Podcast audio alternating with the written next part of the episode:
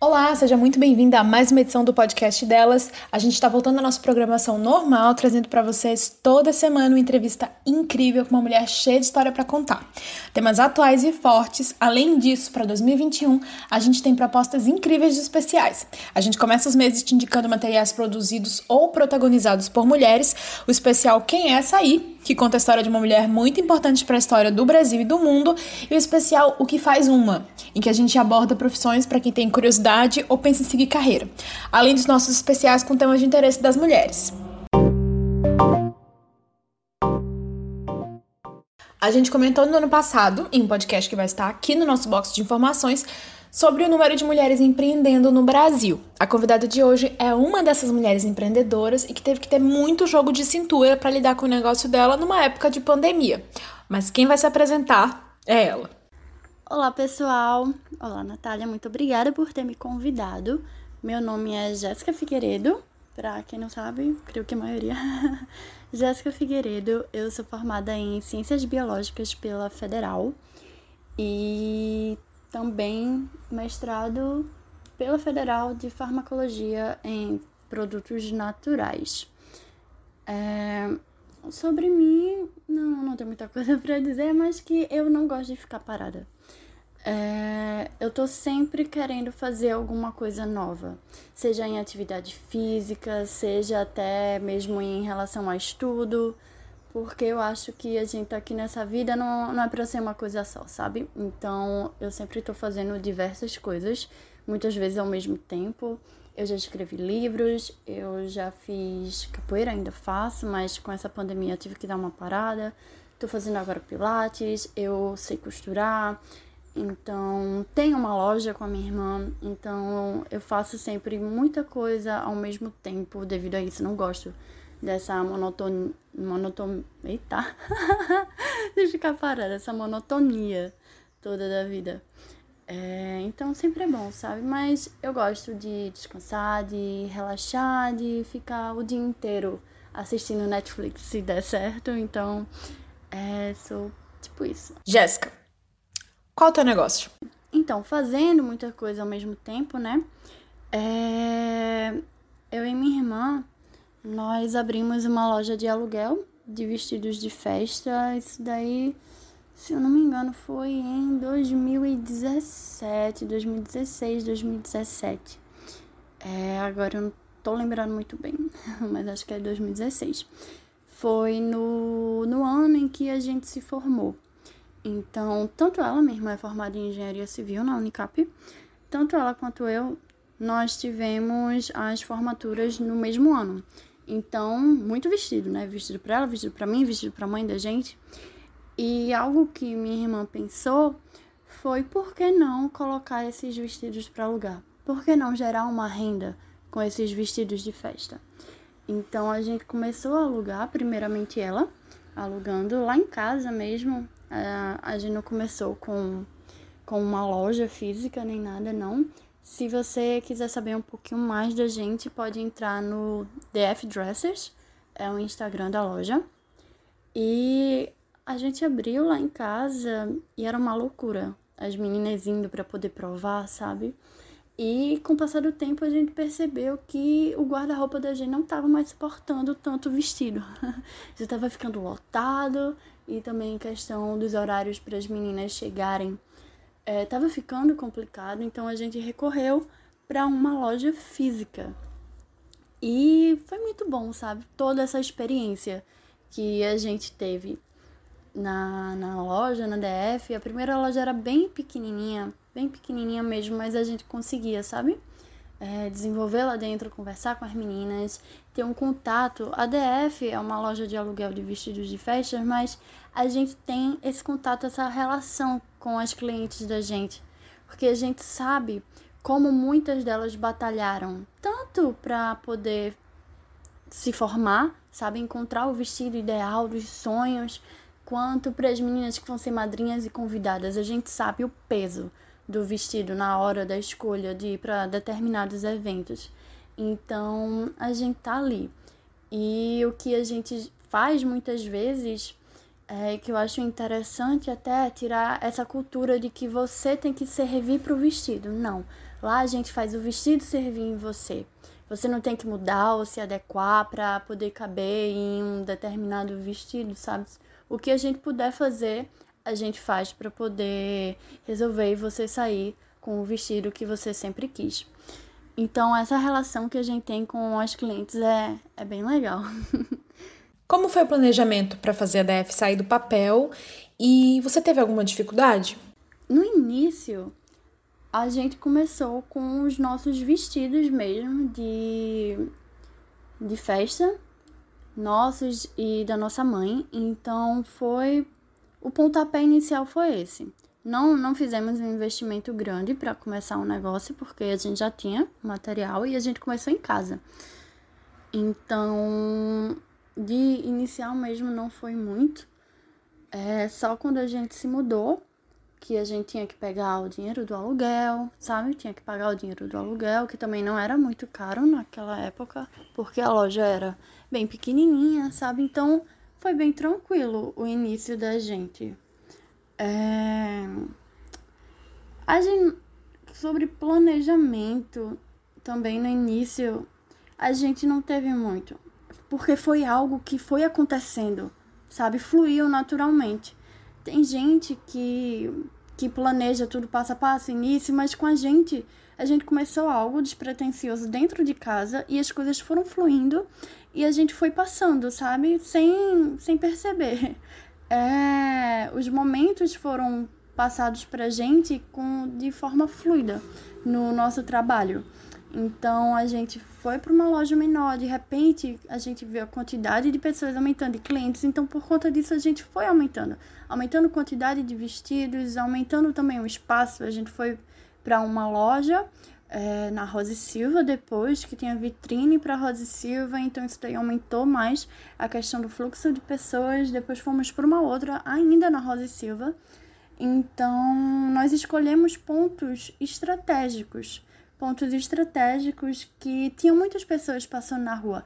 Então, não somente a gente utilizava as redes sociais, como a gente utilizava a nossa vitrine para poder entrar em contato com as pessoas. Claro que é, as redes sociais são, vão continuar a ser ainda por muito tempo o modo mais eficaz de você conseguir trazer uma grande quantidade de clientes para você, sabe? Pessoas que se identificam com a sua marca e com o que você quer passar para elas. Então, sempre é bom focar no Insta. Essas ferramentas que a gente tá tendo hoje em dia, sabe? É muito legal. O que a gente tinha, na verdade, dificuldade era porque era somente eu e minha irmã, eu e Dani. Então, é, tinham certas coisas que faziam a gente ficar muito atarefada, porque não é só chegar e entregar o vestido para a pessoa, não, tem, tem todo um processo. Você vai, consegue trazer a cliente do Insta, ou então que está passando na rua até a sua loja, tem a questão do atendimento para provar, para deixar a pessoa relaxada, escolher o vestido, se encantar, se imaginar na festa, se imaginar bem, se imaginar feliz, sabe? Então, tem esse primeiro processo até a escolha do vestido. Após a escolha do vestido, tem a questão dos ajustes, que quem marcava os ajustes de alça, de bainha, sabe? O que precisasse fazer era eu e minha irmã. E, e logo no início a gente tinha uma costureira para poder fazer os ajustes, mas depois quem é que ficou com a questão dos ajustes fui eu. Então a parte da costura ficava comigo. Então já era mais um peso e depois a gente tinha que levar para lavar depois que a cliente devolvia o vestido. Então eram vários passo a passo e era somente eu e minha irmã. Então é, ficava um peso muito grande, mas a gente conseguia, a gente conseguia. É, coisa, e ainda tinha que sair publicando coisa no Instagram, então a gente é tudo, sabe? Tudo, tudo, tudo da loja, de uma loja que eu acho que é, das outras que existem por aí. Não, não, não tinha somente duas pessoas, mas eu e minha irmã a gente conseguia dar, dar conta de tudo. De Instagram, marketing, de relacionamento com o cliente, de costura, de colocar para lavar, sabe? De, de tudo era sempre eu e ela e a gente conseguia fazer isso. Então, a parte pesada realmente foi foi essa. Mudou alguma coisa com relação ao seu trabalho por causa da pandemia por coronavírus? Então, logo no início com o Covid, a gente fechou a loja porque foi dito que seria uma quarentena, 15 dias, e depois isso daí iria passar. No início, ninguém sabia realmente da real proporção que iria tomar. Então, a gente fechou a loja, é, crente que após 15 dias a gente ia retomar o nosso trabalho, que ano passado foi um ano muito bom pra gente, então a gente tinha muita expectativa. Ano passado, ano de 2019 foi muito bom pra gente, então a gente tinha muita expectativa no ano de 2020, sabe? Muita expectativa mesmo. E o que aconteceu foi que os 15 dias passaram e a gente não viu melhora. A gente tava vendo é, o governo anunciar medidas mais rígidas em relação ao coronavírus e a gente ficou com a loja fechada e pensando, meu Deus, e agora? O que é que a gente vai fazer? Mas sempre na esperança de que as coisas iriam melhorar. E com o passar do tempo não foi isso daí que aconteceu, sabe? É... E o que foi que a gente fez? A gente não pode ficar parada, a gente não pode ficar tanto tempo com a loja parada. O que é que a gente faz? Nessa época, é, minha irmã e minha mãe ficaram falando para mim: vamos fazer máscara de tecido. E eu fiz: não, não vou fazer máscara de tecido porque eu não sei fazer, sabe? Por que isso? Na época também não era obrigatório utilizar máscara. Então eu tava, porque eu vou fazer, as pessoas não vão comprar. Mas aí, depois de um tempo, elas insistindo, eu fiz, tá, eu vou pegar um tecido que eu tenho aqui, que, que não era nem realmente o tecido que eu queria utilizar nas máscaras, eu fiz, eu vou fazer um teste pesquisei no YouTube como é que se fazia e comecei a fazer e a gente foi divulgando. Aos pouquinhos um amigo foi comprando, uma amiga foi comprando, sabe? Foi divulgando e de repente a gente tava com uma clientela já, até mesmo de pessoas que não seguiam a gente, que procuravam é, na, no Instagram, sabe? Nas hashtags, e, e a gente foi vendo que isso daí foi aumentando. A gente abriu também um Instagram que é só para máscaras de tecido, porta-máscaras, tudo relacionado a isso, que é o Recife Mascarado. Então, Recife Mascarado também é nosso, nosso Instagram, por onde a gente vende nossas máscaras. E a gente começou também a ter procura por esse Instagram. Então, a gente uniu, a gente tinha um canal maior de clientela que a gente já tinha, que era o DF Dressers, e a gente criou um novo canal que foi o Recife Mascarado exclusivo para isso.